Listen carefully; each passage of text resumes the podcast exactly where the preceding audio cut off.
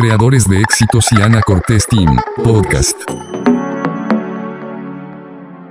Día 27, ya casi nos vamos. ¿Por qué? ¿Por qué? Pero estoy súper contenta porque creo que para este momento tú ya estás lista para hablar de tu número de libertad financiera, ya que ya entendiste todas las bases. Lo que no puedes definir, no lo puedes tener. Si no entiendes qué es libertad financiera y cuál es tu número de libertad financiera, difícilmente lo vas a poder obtener. La libertad financiera no se mide en millones, no se mide en dinero, se mide en tiempo. La libertad financiera es el tiempo que tú puedes mantener tu estilo de vida sin que tengas que trabajar o con un mínimo esfuerzo. Entonces, lo primero que debes definir es cuál es el estilo de vida que tú quieres tener. Una vez que defines qué es lo que realmente quieres, hay que definir cuánto te cuesta al mes mantener ese estilo de vida. Ahora, ¿qué es lo que hacen muchas personas? Ay, es que yo quiero un estilo de vida con un yate y con casa en, en París. Y, ay, mi amor, primero empieza con lo que tienes ahorita, asegúrate de tenerlo y entonces puedes empezar a soñar más grande. Un ejemplo es en dónde te gustaría vivir, a dónde te gustaría viajar, el tipo de hobbies que te gustaría tener, cuánto te cuesta al mes mantener ese estilo de vida. Pero repito, empieza con lo que tienes, porque luego nos vamos tan alto que simplemente nuestro subconsciente dice, ay no, qué flojera. Ese número es tu número de libertad financiera. Ese es el ingreso residual que requieres generar mensualmente para que cubra tu estilo de vida. Ahora, la clave está en que ese número de libertad financiera debe de estar basado en qué? En activos. Estos activos te tienen que generar un ingreso residual para mantener tu estilo de vida sin que tú tengas que trabajar o, como ya lo dije, con un mínimo esfuerzo. La calidad de tus activos y sobre todo tu plan financiero van a determinar qué tan sólido es tu plan para lograr tu libertad financiera.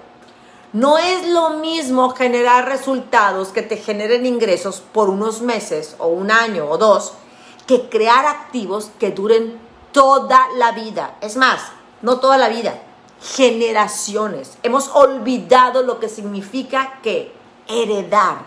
Ahora, ¿te queda claro qué es libertad financiera y cuál es tu número de libertad financiera? Sin esto, ¿realmente podrías hacer un plan financiero para lograr tus metas y sueños? Te voy a poner un ejemplo muy sencillo y es la manera en la que a mí me gusta hacerlo. Vamos a pensar que tú dices, yo quiero 20 mil dólares mensuales. Creo que esto ya lo expliqué en otro video. 20 mil dólares mensuales. Y las rentas alrededor de mi casa o alrededor donde yo pienso comprar mis bienes raíces es de mil dólares. Entonces, lógicamente, ¿cuántos requiero? 20 propiedades que me den mil dólares. Ahora, ¿cuáles son los recursos, las herramientas, las formas en las que yo puedo irme haciendo de estos bienes raíces?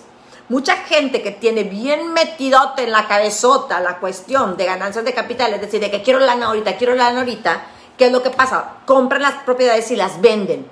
Y, luego se chingan la lana, ¿sí? Acuérdate de esto. Uno, compra y vende para capitalizarse, para luego ya capitalizada, comprar y retener para crear abundancia, para poder crear tu libertad financiera. Yo sigo en mi meta de 100 propiedades, 100 propiedades que me den mínimo 15 mil pesos o 750 dólares mensuales. Esa es mi meta al día de hoy. Voy por ella ahí voy más o menos en esto, las voy a mantener al día. Hoy me gustaría saber cuál es tu número de libertad financiera. Etiquétame en Facebook, en Instagram, no sé, hazme saber cuál es tu número de libertad financiera. Mi nombre es Ana Cortés y espero que compartas este video con todas las mujeres de tu vida y con las que no son de tu vida también, porque muchísimas de nosotras merecemos Todas merecemos tener libertad financiera, pero sobre todo merecemos tener educación financiera que nos ayude a tomar decisiones más sabias con el dinero.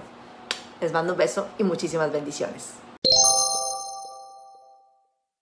Soy Ana Cortés y espero que lo hayas disfrutado y si te ha gustado, déjame tu pulgar arriba y escríbeme un mensaje o un saludo. Te lo voy a agradecer.